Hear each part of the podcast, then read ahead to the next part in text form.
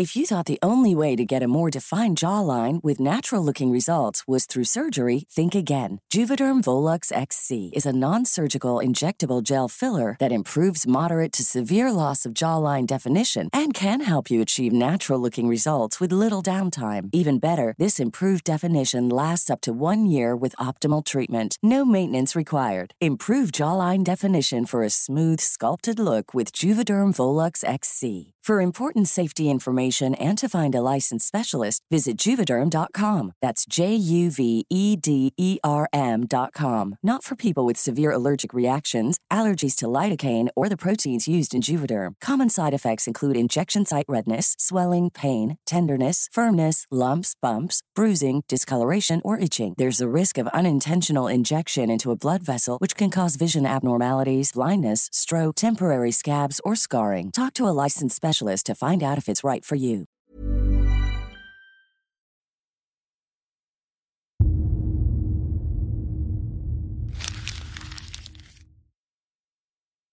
Seguirle el ritmo al país no es cosa fácil, pero en este espacio intentaremos, semana a semana y en 25 minutos, comprender juntos lo que sucede en el territorio que habitamos. Esto es Semanario Gato Pardo y yo soy Fernanda Caso.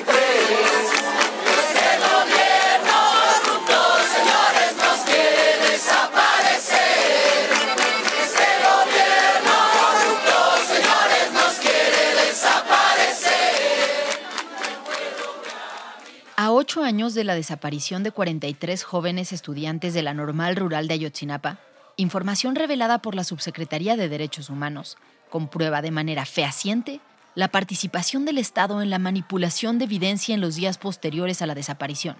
De manera inmediata se giraron órdenes de aprehensión contra 83 personas involucradas en los hechos, entre ellos 20 militares y el exprocurador de la República, Jesús Murillo Cara. Esta tarde, según la Fiscalía General de la República, ha informado a través de las redes sociales y también confirmó a CNN que detuvo a Jesús Murillo Caram, ex titular de la Procuraduría General de la República y encargado de las investigaciones en un principio de la desaparición de los jóvenes de Ayotzinapa. Sobre los nuevos hallazgos en las investigaciones, la persecución judicial contra exfuncionarios derivada del caso y sobre la posibilidad de que por fin se revele la verdad y se haga justicia, hablaremos en este episodio. Pero antes de entrar de lleno al tema, vayamos a las otras noticias de esta semana, que comentamos en nuestra junta editorial de los martes. El primer tema lo puso sobre la mesa Ale, la editora de este podcast. También ha sido súper radical el cambio de sequía extrema a inundaciones y muertes por lluvias en Sonora. Las fuertes tormentas han causado inundaciones en el noroeste del país, en específico en el estado de Sonora, donde al menos 12 personas han perdido la vida desde que inició la época de lluvias. El último caso sucedió el sábado pasado, cuando un joven de 17 años murió al ser arrastrado por un arroyo en Guaymas. De acuerdo con las autoridades, el joven intentó cruzar en una camioneta cuando el agua lo arrastró y horas más tarde su cuerpo fue rescatado por los bomberos. Protección Civil dio a conocer algunas cifras. Cerca de 6.500 personas han sido afectadas por las lluvias y 600 personas ya han sido evacuadas de los municipios de Empalme y de Guaymas. El siguiente tema que comentamos fue el del asesinato de los periodistas Fredit Román Román y Cándida Vázquez. No sé quién, a quién le vaya a tocar pagar ahora la cuota de sangre por parte de- del gremio periodístico mexicano, pero todos sabemos en todo México que la cuota es esa, sangre. Mientras subía a su auto, Fredid, fundador y director del periódico La Realidad de Chilpancingo Guerrero, fue interceptado por una motocicleta con tipos armados y asesinado a balazos el lunes pasado por la tarde en esa ciudad. La Fiscalía de Guerrero informó que una de las líneas de investigación vincula su muerte con el asesinato de su hijo, Vladimir Román, sucedido apenas hace un mes. Unos cuantos días después, el cuerpo de la periodista sinaloense Cándida Vázquez, quien fue reportada como desaparecida el 21 de julio pasado, fue encontrado en un canal en Mazatlán, en un avanzado estado de descomposición. Los peritos indicaron que tenía indicios de tortura y violencia. Cándida Cristal Vázquez fue directora de comunicación social de la Secretaría de Seguridad Pública de Mazatlán. Colaboró desde el año 2010 para ABC Radio y durante años fue conductora y locutora de distintos programas de radio y periódicos en su estado. En lo que va de 2022, 16 periodistas han sido asesinados en el país. La tercera noticia la comenté yo, y es que lo que se está discutiendo estos días en la Corte tiene una relevancia enorme. Yo creo que uno de los temas que tiene que estar es la discusión de la Corte de la prisión preventiva oficiosa. Primero, por lo que implica para miles de personas que no tienen sentencia, que están en la cárcel. Y segundo, porque la Corte está discutiendo si puede inaplicar un artículo constitucional. Eso es algo muy novedoso. La semana pasada, el ministro de la Suprema Corte de Justicia, Luis María Aguilar Morales, propuso al Pleno de la Suprema Corte dejar de aplicar la prisión preventiva oficiosa, lo cual podría dejar en libertad a 92.595 personas actualmente sujetas a esta medida cautelar. El proyecto señala que esta práctica atenta contra los principios de presunción de inocencia, proporcionalidad y los derechos humanos, pues implica que cualquier persona que esté acusada de ciertos delitos vaya inmediatamente a la cárcel para esperar ahí su juicio, sin que siquiera un juez pueda analizar su caso. Esta medida ha provocado que 4 de cada 10 personas en prisión en el país estén ahí sin sentencia y en ocasiones llegan a esperar más de 10 años por un juicio. Por su parte, en la mañanera, Andrés Manuel López Obrador dijo que el problema de que hay inocentes en la cárcel no es resultado de la prisión preventiva oficiosa, sino responsabilidad del Poder Judicial. Porque el Poder Judicial no los defiende. El Poder Judicial debería de tener un buen sistema de defensoría de oficio y debería de funcionar muy bien, que no funciona el Consejo de la Judicatura. La Suprema Corte de Justicia de la Nación resolverá el próximo lunes 5 de septiembre si se elimina esta medida contemplada en el artículo 19 de la Constitución. Si quieren saber más sobre este tema, que seguramente se estará comentando mucho en estos días, les recomiendo escuchar el episodio que hicimos al respecto hace un par de semanas. Y bueno, ahora sí, vayamos al tema principal de este episodio.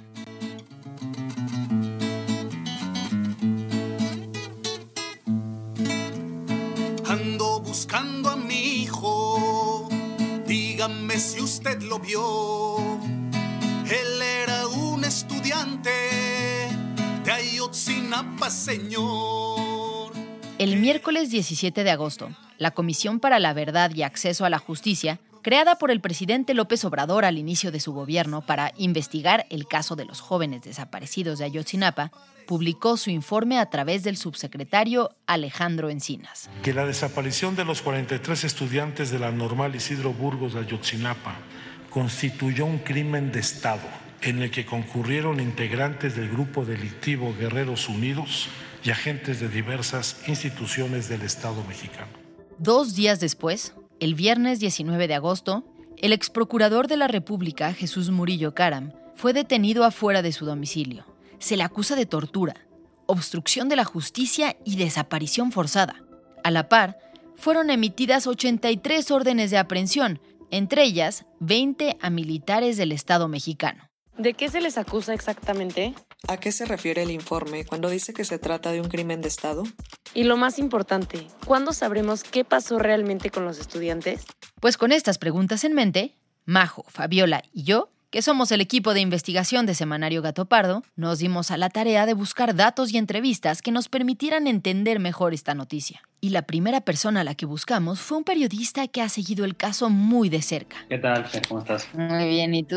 Pues un poco cansado de esta semana media, pero bien. Pablo Ferri lleva días estudiando expedientes, escribiendo artículos y buscando a los personajes involucrados en el caso. Es reportero del diario El País en la oficina de la Ciudad de México, donde cubre particularmente temas de violencia, seguridad, derechos humanos y justicia. Y una de las historias que ha seguido a profundidad es la de los 43 jóvenes desaparecidos en Ayotzinapa. Lo primero que le pregunto es, ¿por qué este último informe generó tanto ruido? Se trata de un caso del que se ha hablado tanto, pero en realidad hay algo nuevo.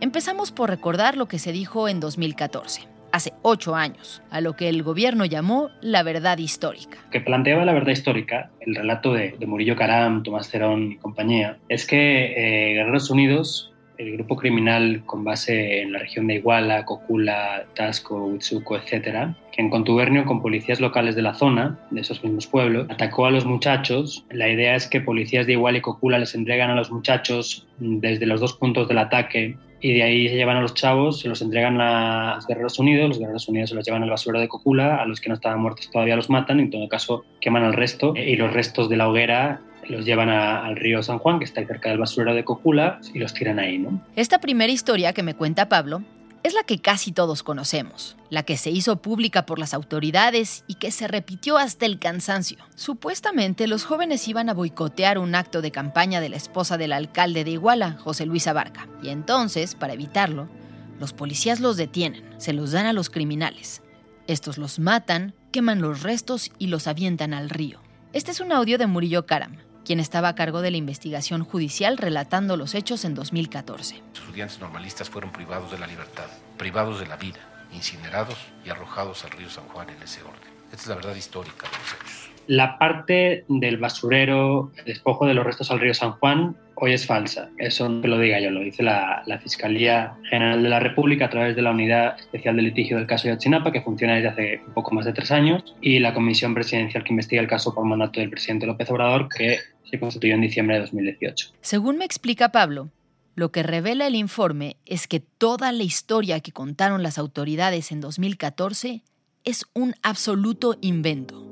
No se quemaron los cuerpos de todos los estudiantes en Cucula esa noche, ni sus restos fueron arrojados al río. ¿Qué ha pasado entonces si no pasó esto que decía Murillo y Cerón? Bueno, lo que se sabe hasta ahora es que se llevan un grupo de alrededor de 10-15 personas de cada uno de los escenarios. De ahí se los llevan a, a la zona del noroeste de Iguala y a partir de ahí lo que dice el informe de la comisión es que los matan prácticamente todos la versión que se ha ido descubriendo con el paso del tiempo tampoco es nada alentadora. Bien lo dijo el subsecretario Encinas. No existe ningún indicio de que los estudiantes estén con vida, pero su muerte fue muy distinta a lo que se había dicho. Al parecer, los estudiantes fueron separados en grupos y en distintos puntos y momentos fueron asesinados. Además, la participación de las policías y del ejército parece ser mucho más relevante que en la versión original. Aquí parte por lo declarado por el subsecretario Alejandro Encinas el viernes pasado respecto a uno de los grupos de estudiantes. Donde se acredita que presuntamente seis de los estudiantes de los 43 desaparecidos estuvieron retenidos durante varios días y con vida en una, lo que llaman la bodega vieja, y de ahí fueron entregados al coronel, como vienen los testimonios, quien se hizo cargo de estos muchachos. Al mismo tiempo, como se ha demostrado, de que no fueron arrojadas las cenizas al río Cocula, queremos señalar que hemos encontrado los restos de tres estudiantes que fueron plenamente identificados y no fueron encontrados en el río San Juan, sino en distintos puntos del ejido de Cocula. La información revelada es brutal. Las autoridades fabricaron la historia completa en 2014 y encubrieron evidencias con implicaciones enormes. Le pregunto a Pablo por qué cree que se haya ocultado la verdad y que se haya inventado otra versión en su lugar. La bronca de la verdad histórica no es que quisieran ocultar un involucramiento de las altas esferas del Estado, menos del gobierno federal, sino una prisa que tenían por atajar, como ha dicho la Fiscalía en las audiencias contra Murillo, el clamor social que existía contra el gobierno por permitir un ataque así, por permitir que un grupo criminal actuara a su antojo en contubernio con diferentes cuerpos policiales a la vista de otras corporaciones, como lo sabemos el ejército. Y sí, el gobierno en su momento estaba desesperado por calmar la situación Recordemos por un momento lo que se vivía entonces en el país. Y para eso es necesario remontarnos hasta los inicios del gobierno de Peña Nieto. En cumplimiento a mi palabra, asisto a la firma de este pacto, insisto, inédito y trascendente. Al día siguiente de tomar posesión como presidente, Peña Nieto ya había logrado lo que parecía imposible, poner de acuerdo a los principales partidos políticos que existían en ese momento y que históricamente habían sido rivales, el PRI, el PAN y el PRD. Para firmar el Pacto por México. Un acuerdo para aprobar reformas profundas que iban desde energía hasta educación y telecomunicaciones. Unos meses después, en febrero del 2013, el gobierno detuvo a la líder sindical más poderosa de México, el Bester Gordillo, quien dirigía el sindicato de maestros acusándola de desvío de recursos del sindicato y lavado de dinero. El gobierno de Peña Nieto se mostraba eficaz y profesional. Según datos de la casa encuestadora Mitofsky, en marzo de 2013, el gobierno tenía una aprobación de casi el 60%. En febrero de 2014, ya con las principales reformas aprobadas, la revista Time lo puso en su portada con la leyenda Saving México, salvando a México. En mayo de ese año, Peña Nieto fue la imagen de la portada Rolling Stone México, donde lo llamaban el reformador. Pero las horas que transcurrieron entre la noche del 26 y la madrugada del 27 de septiembre de 2014 cambiaron el rumbo del sexenio. Durante esas horas, policías en Guerrero se enfrentaron con estudiantes de la normal rural de Ayotzinapa. El saldo fue de seis muertos, 25 heridos y 43 desaparecidos. El 9 de octubre estallaron las protestas multitudinarias en la Ciudad de México, en los estados y en el mundo. Con el paso de los días, la tensión continuó creciendo y las marchas aumentaron. El 22 de octubre, las calles del centro capitalino se desbordaron. Miles de personas acompañaron a los padres de los 43 a exigir justicia, portando una vela encendida en señal de esperanza. Jesús Murillo Caram era el procurador en ese momento, y en sus manos estaba resolver el caso de los 43. La presión por dar una respuesta rápida era enorme. Vamos a ver, los días 27, 28 y 29 de octubre de 2014 son claves en lo que se hizo en la investigación entonces. Pongamos los últimos días de octubre de 2014. Murillo, como Procurador General de la República, da una conferencia de prensa diciendo que el caso está cerca de resolverse porque se ha detenido a estas cuatro personas. Las cuatro personas a las que se refiere Pablo y que Murillo Caram anuncia que detuvieron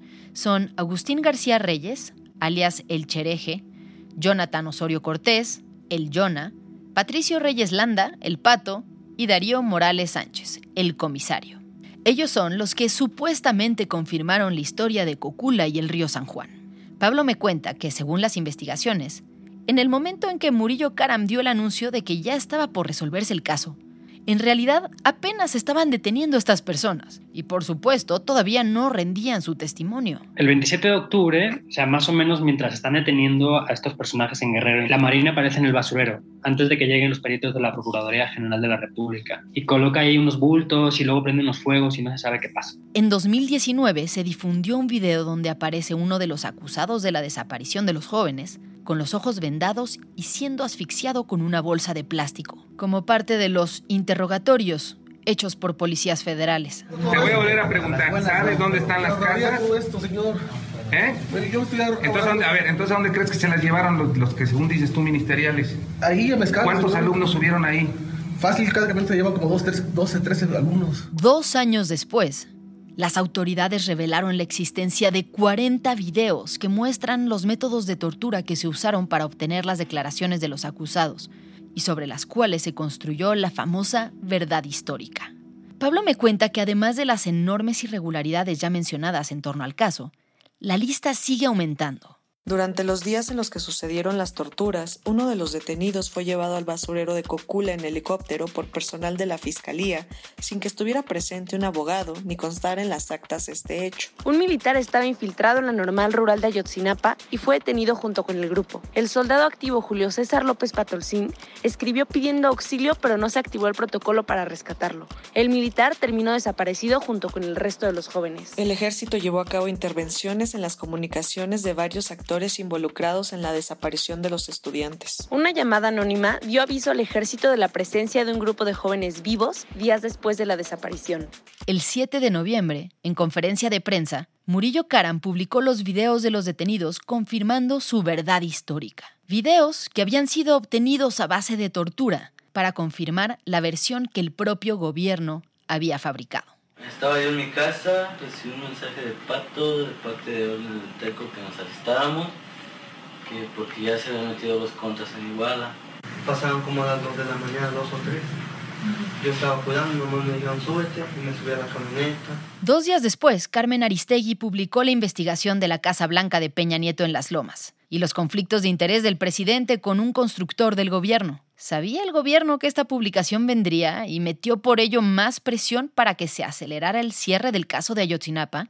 Es difícil de saber.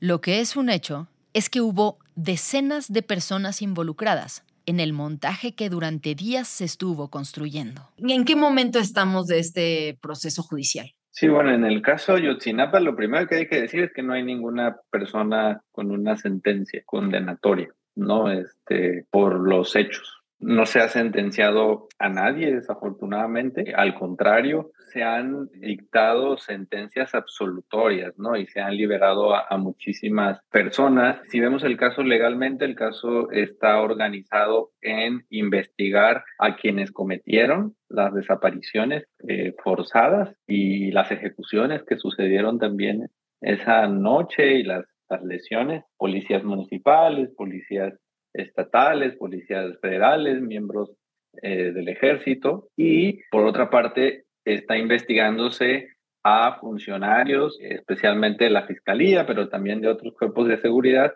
que cometieron violaciones a derechos humanos. La voz que escuchas es la de Luis Eliud Tapia, abogado del Washington College of Law y consultor en Fair Trials. Trabajó desde 2012 en el Centro de Derechos Humanos Miguel Agustín Pro Juárez, donde coordinó el área a cargo de apoyar legalmente a las familias de los 43 estudiantes de Ayotzinapa. Aunque hoy ya no trabaja ahí, continúa dedicándose a la defensa legal de los derechos humanos desde distintos espacios nacionales e internacionales. Luis me explica que el proceso penal de Ayotzinapa es especialmente complejo, porque justo en los años que sucedió, entró en vigor un nuevo sistema penal, por lo que ciertos aspectos del juicio están siendo procesados con el viejo sistema y otros con el nuevo. Además, hay delitos locales y federales que se mezclan, y una serie de autoridades de distintos niveles involucradas. Pero más allá de eso, el caso es muy complejo de desenredar precisamente porque se trató de un montaje. Entonces, ahora hay dos casos a resolver en lugar de uno. Por un lado, el de la desaparición de los jóvenes, y por otro, el de las autoridades que fabricaron la verdad histórica, encubrieron a los verdaderos responsables y decidieron darle carpetazo a la investigación. ¿Cómo no estar enojado si no sabemos nada de nuestros hijos? Y no estoy hablando de, los, de las instituciones pasadas, ni los mandos pasados. Estoy hablando de estos mandos, de estos mandos que nos prometieron llegar a la verdad. Luis supone que las 83 órdenes de aprehensión que se anunciaron son, en realidad, una mezcla de todo esto. Sabemos que 20 de ellos son militares y que también hay miembros de grupos criminales y policías de distintos lugares que están siendo acusados. Pero fuera de eso, no sabemos detalles, no conocemos los nombres, ni su participación en el caso. ¿Qué tendría que pasar para que ya pudiéramos conocer el nombre? ¿Que los detuvieran?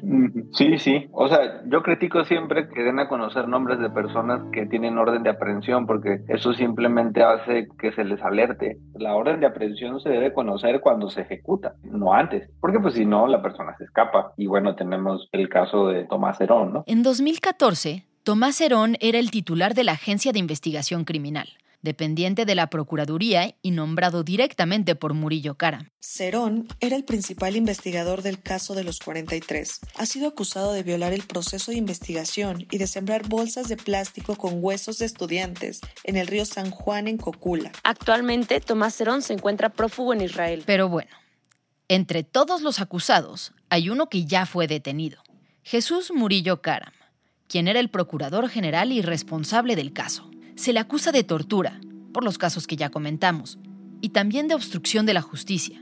Pero hay un delito más que está en su acusación y que ha generado especial polémica, desaparición forzada. Y es que podemos pensar que hay evidencia para acusarlo de fabricar la famosa verdad histórica, pero él no desapareció a los jóvenes. ¿Por qué entonces se le acusa de este delito? No es que se le esté acusando de haber desaparecido a los estudiantes de haber ido y directamente haber privado los, de la libertad de los estudiantes, sino que la legislación disponible permite acusarle por otras conductas como ocultar el paradero o ocultar información del paradero. Luis me explica que para que un hecho se catalogue como desaparición forzada tienen que suceder dos cosas. Primero, que alguien desaparezca a una persona en contra de su voluntad. Y segundo, que quien comete ese delito sea un funcionario del Estado, porque de otra forma se llamaría secuestro. Así que tiene que ser alguien del gobierno. Nada más que en México también se puede acusar de desaparición forzada a alguien que no participó en la detención, pero que ocultó o se negó a dar información sobre la privación de la libertad o sobre el paradero de la persona ocultó a una persona ya detenida. No solamente entonces es posible acusar a quienes participan en la detención de desaparición, sino también a quienes después de haber sucedido esa desaparición ocultan o niegan información. Pero ahora, en redes sociales y medios ha habido un enorme debate, porque la ley de desaparición forzada entró en vigor en 2018 y todo esto sucedió en 2014. ¿Cómo se podría aplicar esta ley si está prohibido aplicar las leyes de manera retroactiva? Bueno, pues Luis me explica dos cosas. Primero, que el delito de desaparición forzada sí existía desde antes de que se emitiera esta ley. Cuando sucedieron los hechos, el Código Penal Federal, el artículo 215, ya tipificaba el delito de desaparición forzada. Y segundo, que incluso solo aplicando la ley del 2018, Murillo Karam podría ser enjuiciado por los cuatro años que los jóvenes han permanecido desaparecidos desde entonces. La desaparición forzada es un delito continuado. ¿Qué significa eso? Pues que mientras no se sepa dónde está la persona desaparecida, el delito se sigue cometiendo. Eso significa que es continuado. Hay otros delitos que son de realización inmediata, como un homicidio, ¿no? Ese se comete en un momento, no se sigue cometiendo a lo largo del tiempo, ¿no? Tiene un, momento de que se, se comete la conducta, pero en este no. En este, como una manera de enseñar la gravedad del crimen, mientras no se sepa el paradero de la persona, se sigue cometiendo este delito. Luis me explica que la detención de Murillo Karam es el inicio de un largo proceso que podría durar años, mientras se recaban pruebas y los equipos se preparan para un juicio. A partir de ahí, tomaría todavía varios meses más que se dicte sentencia. A tantos años la historia comienza a ser memoria Mientras el pueblo observa indiferente que en todos lados matan a su gente. Y tú bailando aquí en esta ocasión, dime qué haces para salvar a la nación. Pero más allá de los juicios, hay un tema más profundo que aún está lejos de resolverse. Y es que las familias de los desaparecidos y el resto de los ciudadanos de México podamos saber por fin qué fue lo que pasó con los estudiantes. Este tema, desafortunadamente, seguirá dando mucho de qué hablar y en Gato Pardo lo seguiremos muy de cerca para mantenerte informado. Muchas gracias por habernos escuchado y gracias también a quienes hicieron posible este episodio. Alejandra González Romo, Guillermo Sánchez y Sandra Barba en la selección de temas y elaboración del guion. A Joaquín León en el diseño creativo. María José Vázquez y Fabiola Vázquez como asistentes de investigación y Pablo Todd de Mano Santa por la producción sonora. Nos encontramos aquí mismo, la próxima semana, en Semanario Gato Pardo.